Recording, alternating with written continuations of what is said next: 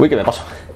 Hola, ¿qué tal? Hoy vengo a liberarte, a ayudarte a pensar diferente, a hacer que tu trabajo sea mucho más efectivo y me lo vas a agradecer un montón, créeme. Así que por favor te pido que veas este vídeo hasta el final porque os voy a dar un montón de consejos para que tu trabajo sea mucho más efectivo, sea más pragmático y estés mucho más contento con todo lo que realizas relacionado con la fotografía. Atento.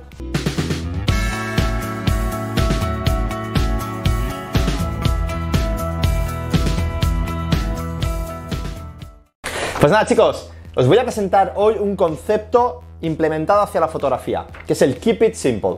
Keep It Simple Stupid, KISS, ¿vale? Es un, es un palabra que se utiliza mucho en la anglosajón y que, bueno, es algo que implemento mucho en mi vida y en mi día a día, ¿de acuerdo? Y básicamente es ser pragmático, no te compliques la vida.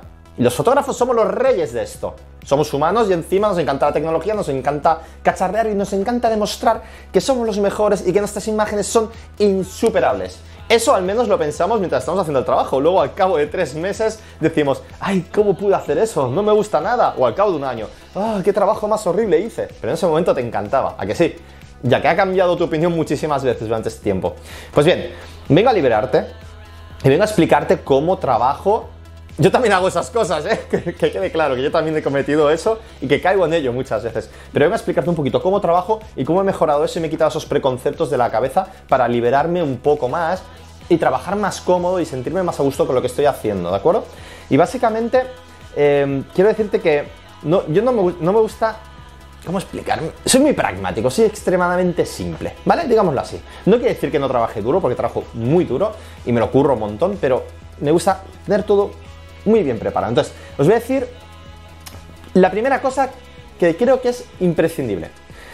Y aquí igual te vas a llevar un pequeño gran chasco y... Ah, la perfección, señor, no existe. No existe. No vas a conseguir algo perfecto. Y si es algo perfecto va a ser a tus ojos, va a ser de forma subjetiva. La perfección no existe. Acepta eso, fotógrafo. En el momento que te aceptas que la perfección no existe, te dejarás de obsesionar en conseguir esa fotografía que te ibas a copiar de otro fotógrafo, porque no se pueden sacar dos tomas exactamente iguales, porque cambia todo muchísimo. Y lo que tenías en tu mente y te habías pintado en tu mente, igual no se puede conseguir o no se puede conseguir exactamente igual. En el momento que tú entiendas que eso no puede ser así, te vas a liberar y vas a poder trabajar de una forma mucho más cómoda y vas a poder producir muchísimo mejor y con mucha menos tensión. No estoy diciendo que no hagas lo mejor posible. Todo lo contrario, por favor, esfuérzate y besa por todas y sacrifícate y aprende y sigue estudiando y sigue practicando. No te estoy diciendo eso, te estoy diciendo que no te obsesiones con la perfección. Y el perfeccionismo eh, es un gran problema el perfeccionismo, ¿de acuerdo? La calidad, la calidad de tu trabajo final es para el cliente y es el que has de juzgarlo. Hay veces que no tenemos clientes, es cierto, y que el cliente puede que seas incluso tú mismo como fotógrafo. Pero realmente es algo muy subjetivo. Y lo que os decía hace unos minutos, Hoy te puede parecer increíble el trabajo que has hecho, pero dentro de tres meses te parecerá una mierda, o dentro de una semana, o mañana mismo, porque te cambia el chip, ¿de acuerdo? El tiempo es dinero, no lo olvides, o sea, no te olvides jamás de que el tiempo que estás invirtiendo en hacer lo que sea cuesta dinero. Y vale que igual estamos aprendiendo o estamos haciéndolo por hobby, lo que sea, pero si es tu trabajo, o tienes mm, limitaciones temporales, pues ves con cuidado en que lo inviertes, ¿de acuerdo? Yo hay días que pues tengo mucha más libertad y me entretengo a hacer cosas que normalmente no haría nunca, pero si buscas el profesionalismo seguramente estarás invirtiendo muchísimo tiempo que igual la devolución, el retorno de inversión no es suficientemente bueno. Entonces, yo os voy a explicar una serie de trucos y cosas que yo hago para no caer en estas trampas y no caer en, un círculo vicioso, el cual no me permite avanzar y no me permite hacer otros trabajos o me permite hacer otras cosas, ¿de acuerdo? Lo primero de todo, yo mantengo las sesiones muy cortas y al grano, o sea, soy muy directo. Y si pudiera hacerlas más cortas, las haría más cortas, pero muchísimas veces te preguntan, ¿cuánto dura esta sesión de fotos? Yo no controlo el tiempo de la duración de fotos, yo les digo cuántos cambios de ropa tienen que haber y yo más o menos por media de tanta experiencia, sé que con unas 30 a 50 fotos de cada cambio de ropa consigo X fotos que van a ser las que se van a editar. Y por experiencia sé que eso me lleva entre unos 20 30 minutos. Hay gente que es mucho más rápida cambiándose, hay gente que es mucho más rápida delante de la cámara y hay gente que es menos. Si ya conozco al cliente, yo puedo juzgar eso mucho mejor. Igualmente hago una estimación y calculo que menos de una hora no puedo hacer una sesión porque hay que cambiarse de ropa, hay que moverse, pero intento mantener las sesiones de fotos entre una hora, hora y media. Sobre todo trabajando en exteriores puedo controlar mucho mejor el tema del clima, ¿de acuerdo? Planifico muy bien la localización, los horarios, los vestuarios, todo eso ya lo he hablado antes, no lo hago en el momento de la sesión. Y todo eso ya se ha hecho antes, ¿de acuerdo? Es un trabajo que me ahorro y me hace que sea mucho más práctico, ¿de acuerdo? Llevas el material justo y necesario, por la planificación que he hecho antes no voy a ir cargado con una mula, ni voy a llevar cosas que no voy a utilizar, ni la mochila pequeñita y justa. Que sí que es verdad que a veces he pecado de llevar más de la cuenta. Pero era porque me iba a encontrar me iba a encontrar un sitio que no sabía exactamente qué es lo que iba a pasar. Y con esa incógnita, pues por si acaso empiezas a meter cosas. Y por si acaso empiezas a meter cosas. Y acabas yendo cargado con una mula, es súper incómodo moverte, no puedes dejar la mochila en cualquier sitio, te limita los movimientos, ¿vale? Pero normalmente solo llevo lo básico y necesario. En mi caso, Suele ser un 35 milímetros y un 50 o un 85, depende. Pero lo planifico antes, ¿de acuerdo?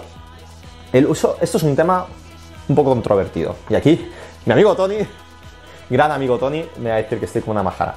Em, el uso del flash en iluminación externa, yo no lo uso, normalmente. A no ser que el cliente me lo haya pedido. O que me haya pedido determinada imagen y me ha dicho, queremos ir a por esta imagen.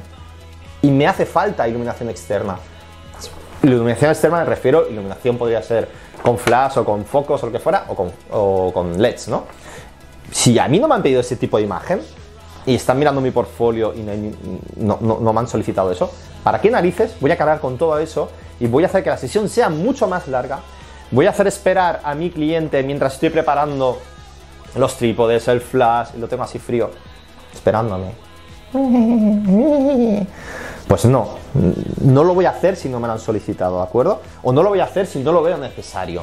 Solo en caso de que lo vea necesario o vea que me coincide con lo que me están pidiendo la sesión o que yo quiero experimentar, como, como estoy haciendo actualmente, que veréis algunas fotos mías hechas con flash, pues entonces sí que introduzco el flash. Pero si no, no lo hago, porque me lleva muchísimo tiempo, igual no es lo que me ha pedido el cliente realmente, muchas veces el cliente no sabe lo que quiere y tienes que guiarlo, eso es cierto totalmente pero no me resulta nada práctico. Aparte de que tengo que contar con un ayudante casi siempre. Y este era mi siguiente punto. ¿Hace falta realmente que alguien te acompañe?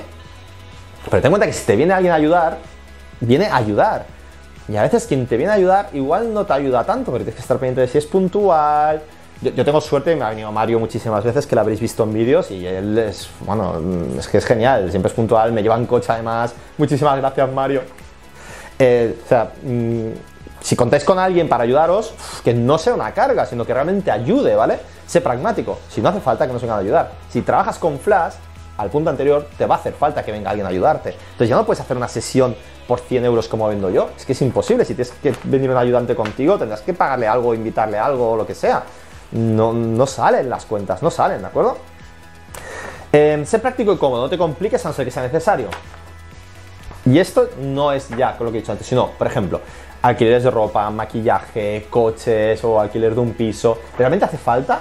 ¿Realmente te lo ha pedido el cliente o es algo que tú estás empujando? O sea, cuantas menos incógnitas haya o cuantas menos variables tengas, menos problemas vas a tener durante la sesión y más fácil va a seguir todo el flujo y menos preocupaciones vas a tener y te vas a poder centrar realmente en lo importante que es hacer la foto y dejar a tu modelo guapo o tu cliente o lo que sea y tenerlo contento. Porque eso es para lo que te están pagando, para sacarle increíble. Y si estás pensando ahí, que no llega a tiempo la maquilladora, ay que se me va el sol, ay que no sé qué, pues eso te genera un estrés que te, deja, te, colapsa, ¿de acuerdo? Si puedes evitar el maquillaje, a ver, ¿eh? No quiero decir que las clientas o los clientes vengan sin maquillar, pero que se maquillen antes de venir, ¿vale? Y deja las instrucciones claras de cómo tienen que maquillarse. Intenta evitar estar durante el maquillaje, porque si están durante una hora maquillando a modelo, tú no vas a estar ahí así esto me ha pasado, algunas veces no tengo otra, pero intenta que eso no ocurra, ¿de acuerdo? O haz otro trabajo mientras. Pero es algo que me ha pasado y bueno, ha sido mi error. Eh, no debería de pasar, que el cliente te venga ya maquillado o les facilitas una zona donde se maquilla mientras tú realizas otras tareas o haces otros trabajos, ¿de acuerdo? Em, a la hora de hacer la foto, pues intenta evitar cosas a editar. Si yo estoy viendo un, yo qué sé, una basura, un plástico, lo que sea, pues lo retiro. Si hay un coche, pues igual cambiando el ángulo un poco, quito ese coche de fondo que me molesta. Son cosas que me van a evitar, evitar hacer ediciones, igual que si el pelo está mal puesto, si le veo algo de ropa mal, ¿vale? Son cosas que igual es demasiado a la hora de estar haciendo la sesión fotográfica, es muy difícil de ver todo esto porque estás pendiente de un millón de cosas, pero si eres capaz de verlo, sobre todo cuando estás revisando las fotos, pues te puede ahorrar muchísimo tiempo, ¿vale? Esto sí, el siguiente punto es muy importante, sobre todo para la gente que está empezando, ¿de acuerdo? Yo me considero todavía un novato, llevo muchos años en la fotografía, llevo muchas sesiones, pero todavía estoy aprendiendo, ¿de acuerdo? Y para mí la máxima es no complicarme la vida, o sea, lo, lo he dicho ya tres veces en este vídeo, cuanto más difícil propongo el disparo, o la sesión de fotos, más estrés te va a generar. Y sobre todo si estás empezando y no tienes exactamente claro cómo funciona, y imaginaros, estás empezando en el mundo de la fotografía, yo nunca te recomendaría empezar con, con, el flash. Yo te recomendaría primero, aprende a utilizar tu cámara correctamente, aprende a utilizar la iluminación externa correctamente. Y una vez domines eso totalmente, que es algo que yo todavía no hago al 100%, lo domino muy bien, pero todavía mmm, hay cosas para mejorar, evidentemente. Pues entonces empieza a complicarte la sesión de fotos, empieza a agregar iluminación externa, empieza a agregar maquilladores, empieza a agregar lo que quieras, grupos o complícate todo lo que tú quieras. Pero no lo hagas al principio, es una locura. O sea, es que te, te vas a encontrar de golpe y porrazo, en vez de estar llevando un coche o una moto, te vas a encontrar con un jet eh, y que no vas a saber manejar, que no vas a saber controlar, que te va a sobrepasar, que te vas a sentir incómodo y que te va a generar incertidumbre. Y esa incertidumbre, quien tienes delante del objetivo lo huele.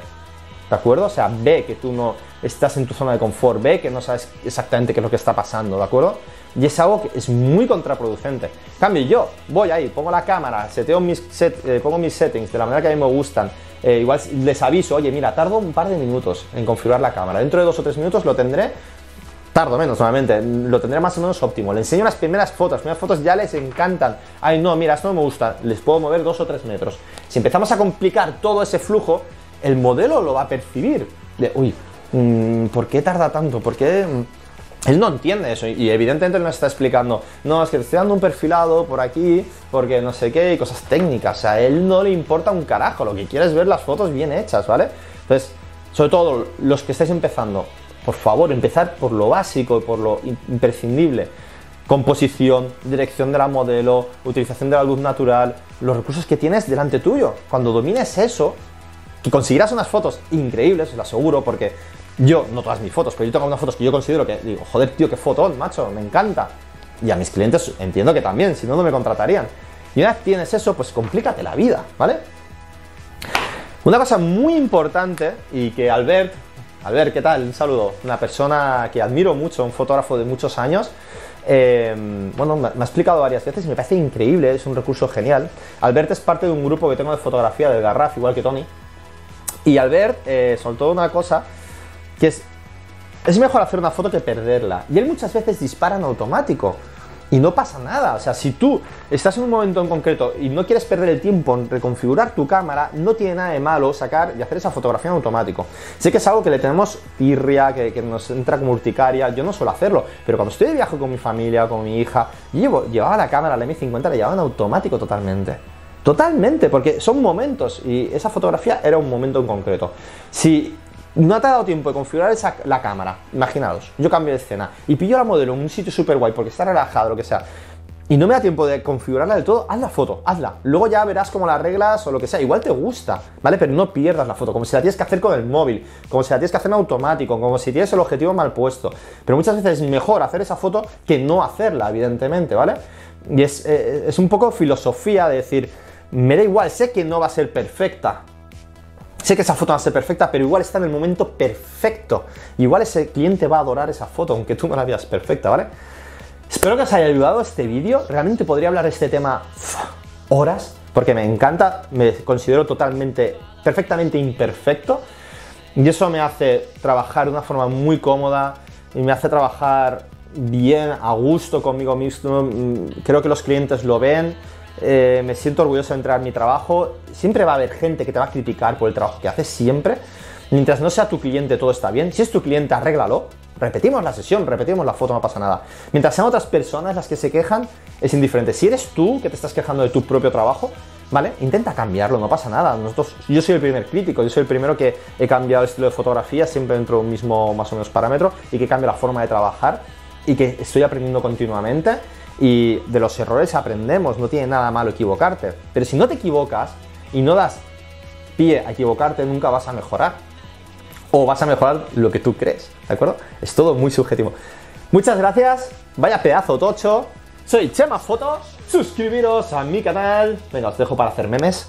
Darle un like y si tenéis cualquier experiencia o, o, tenéis cualquier otro consejo o truco para dar, por favor, dejadlo en los comentarios. Eh, me ayudáis mucho dejando comentarios, de verdad, porque yo aprendo de vosotros muchísimo y creo que otras personas también se los ven. Hasta la próxima.